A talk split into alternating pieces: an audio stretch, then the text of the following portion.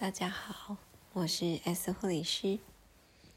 前阵子呢，其实也就是这礼拜三的时候呢，啊，我们在我们的这个病房里呢，做了一个呃婴儿 CPR 的一个训练。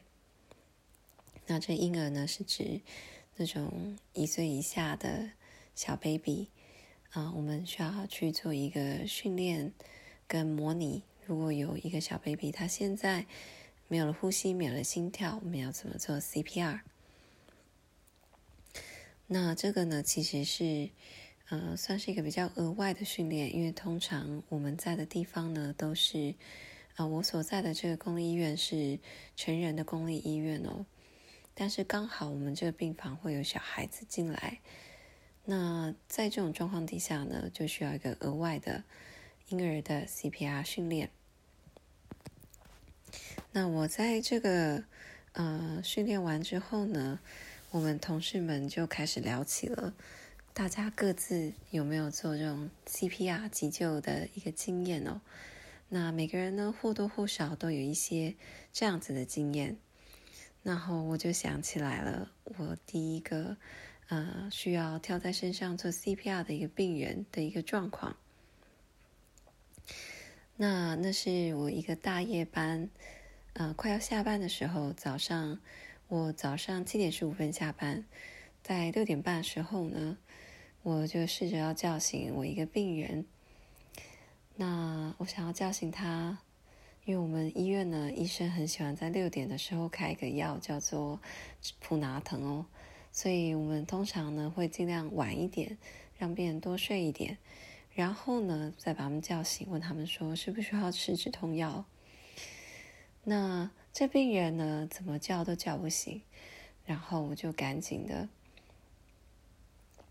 摸一下他的身体，感受一下他脉搏。他虽然还有脉搏，但是非常的非常的微弱，身体呢，皮肤呢，也有一种不是很正常的冰冷的状态。所以呢。那个时候呢，我赶紧找我在我旁边隔壁的这个护士，又帮我一起检查，看这病人到底状况如何。然后另外一个护士呢，他检查完之后呢，他就当机立断，直接跳在他身上，然后就开始做 CPR 了。然后我就说，啊，等一下，先看一下他这边到底有没有签署说他不要做 CPR 的这个，呃，叫做 ARP 的这个 plan。那当然，这病人没有，他没有签，所以就是 fully CPR 开始。然后我们就，我就叫，赶快叫人呢进来。然后啊，整个团队呢很快，我们叫这个 Miko，呃，就是紧急铃啊。然后呃，那种专门跑这种呃紧急的小组跟医生呢，在很快的时间，大概。三分钟到五分钟之内就全员到齐了。然后那时候印象很深啊，我那时候在啊病人的床旁边，然后我就听到进来的医生呢很清楚的一说了一句，他说 “shit”，就是啊，通常我们叫紧急铃的时候，很有可能都是啊病人血压太低，进来的时候病人其实意识都很清楚。但这一次呢，是很明确的生死交关的一个关头了。CPR 啊，这个人工呼吸的那个，我们不是真的嘴对嘴啊，我们有那个专门的一个那种啊 pump，我们可以压这个 pump 会进去，呃，空气会进去，然后也可以接氧气。啊，里面呢抽血啊，然后静脉注射。那个食盐水，它这样都会让他的这个呃血压呢维持，然后让心脏可以持续跳动，然后输送呃氧气，抽血，然后不断的在量血压，做 ECG，然后放这个 defibrillator，就是这种起搏器这种的贴片，等等等等的，做了好多，我们这样子连续做了半个小时。然后医生就宣布了，这个人他不治死亡了。也就是说，我们从六点半一直到七点，然后七点的时候呢，医生就宣布了不治死亡了。那这个状态呢，其实是一个非常非常惊讶的。这是我第一个病人在这种没有预期的状况底下死掉的。这病人进来呢，就只是有点血压过高，呃的一个情况。那他进来的时候呢，也非常的身体非常算是，呃，生命迹象都是很正常的。那他在凌晨四点的时候还起床过，然后，呃，请了其中一个护士帮忙带他去厕所，然后没想到。呃，六点半的时候去叫醒他的时候，就已经是一个叫不醒的状态了。然后，呃，紧急急救做到七点了。七点多之后呢，我们就准备要交班。啊，医生呢就需要打电话给家属，通知他们说他的亲人死去了。那这病人当然也完全没有预期会发生这样子的事情，因为他完全没有签署任何不要急救的这种，呃。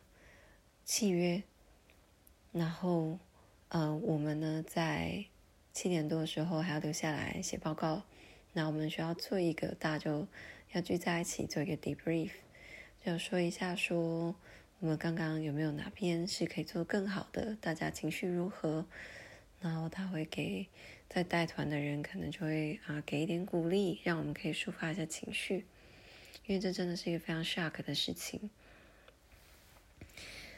然后呢，我记得在那个时候，我们就看着病人，他的那个血压、他的血氧量，他血压当然就越来越低，然后后面就测不到了。血氧量从我们正常人是百分之九十五到一百，我就看他的血氧量一路降，降到八十多、七十多、六十多。啊，当然了，继续下去还是有，因为我们不断的在做 CPR。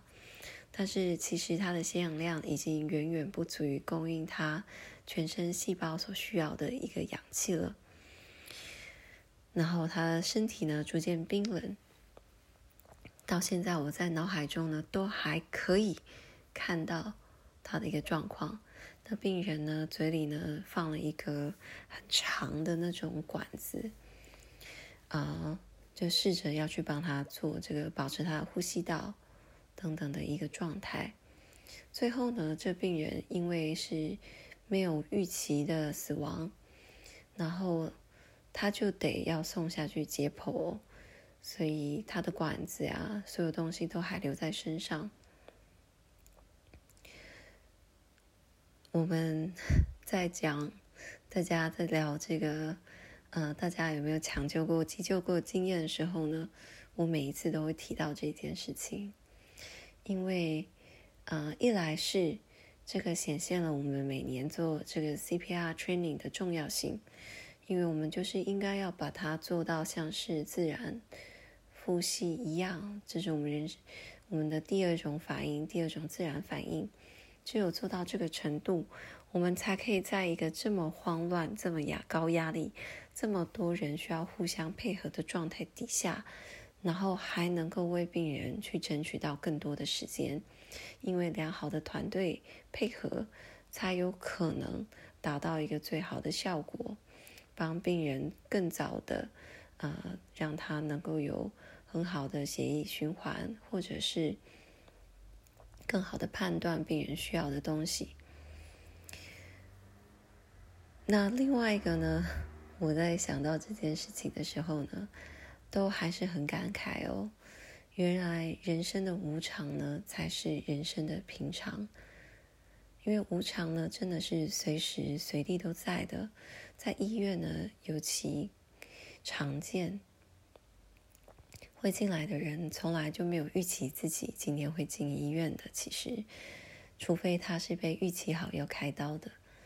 很多时候呢，他们进来是很忽然的，就开始强烈呕吐了。忽然的，不小心的就跌下了床，跌下了楼梯，或者是一个不小心出了车祸，有了重大的意外，跌下了梯子。很多事情是他们从来没预料过的，居然就是今天。那这位，呃，其实还蛮年轻的，六十多岁的一个澳洲中年妇女哦。他大概也没有想到，呃，隔天他会在睡梦中去世。无常呢，就是人生的平常哦。如果他有一些预期到这件事，他一定会先帮自己签下不要抢救的这个嗯合约哦，因为他本来可以好好的在睡梦中走去的，可是他后来呢，就是在三十分钟，最后也是宣告不治，无效的抢救，不知道断了几根肋骨，然后最后还要送去解剖。跟他同房的三位奶奶呢，嗯，非常非常的紧张。然后在整个状况结束之后呢，其中一个老奶奶把我叫过去，她说：“嗯，我想要再跟你再一次确认一下，你帮我确认一下，我有签署 ARP，我有签署不要帮我抢救的这个合约，请你帮我确定他是有在我们的档案上的，因为他说。”我不要这件事发生在我身上。如果我已经去，已经走远了，不要把我抢救回来。我不想要经历这些痛苦。然后我就说好。居然在经过这样子的一个刺激之后呢，呃，奶奶居然是这样子的一个反应。但是我觉得这反应再正常不过了。其实。我们都要为自己人生做很多的打算，不要觉得无常离我们很远，其实它就是我们每一个呼吸的当下。最后呢，还有一个我想要补充的就是，啊，当然啦，我们看了很多连续剧，很多戏剧，然后我们可能对 C C P R 这种抢救有很多的一个呃幻想，当然它是我们。呃，肾上腺素呃飙起的一个状态，然后感觉特别的像是英雄行为哦。但是其实呢，它并不是那么那么的常见啊，因为我们有很多机制去预防这种最坏的情况发生。我们其实在做的呃最像英雄一般的行为呢，并不是在。每一个病人需要的时候，跳上去就开始做 CPR 的这样子的一个动作，而是我们在每一个可能啊会导向这样子严重后果的那个早期的征兆的时候，我们都发现了，并且寻求了啊帮助。在这个早期会发生这样子征兆的时候，我们就掐断了他最后会危及性命的这个可能性。在我看来，这才是医护人员每天都在做，也最有英雄气概的一种行为了。因为很多时候，在这个啊这个征兆还很细微的时候，我们很有可能会忽略，或者是我们不愿意去采取这个行动，因为我们嫌它麻烦。可是，就是因为我们呃观察入围。并且愿意在每个当下选择采取行动，我们才有可能真正挽救一个病人的性命，并且延长他的生命品质。在我看来，这才是真正的英雄气概。在这里呢，我再次的向呃我的同事们、我的前辈们以及我的后进们，我想要感谢你们。愿意不断的选择做对的事情，希望我们能够继续一起努力。好啦，今天的分享就到这里啦，大家晚安。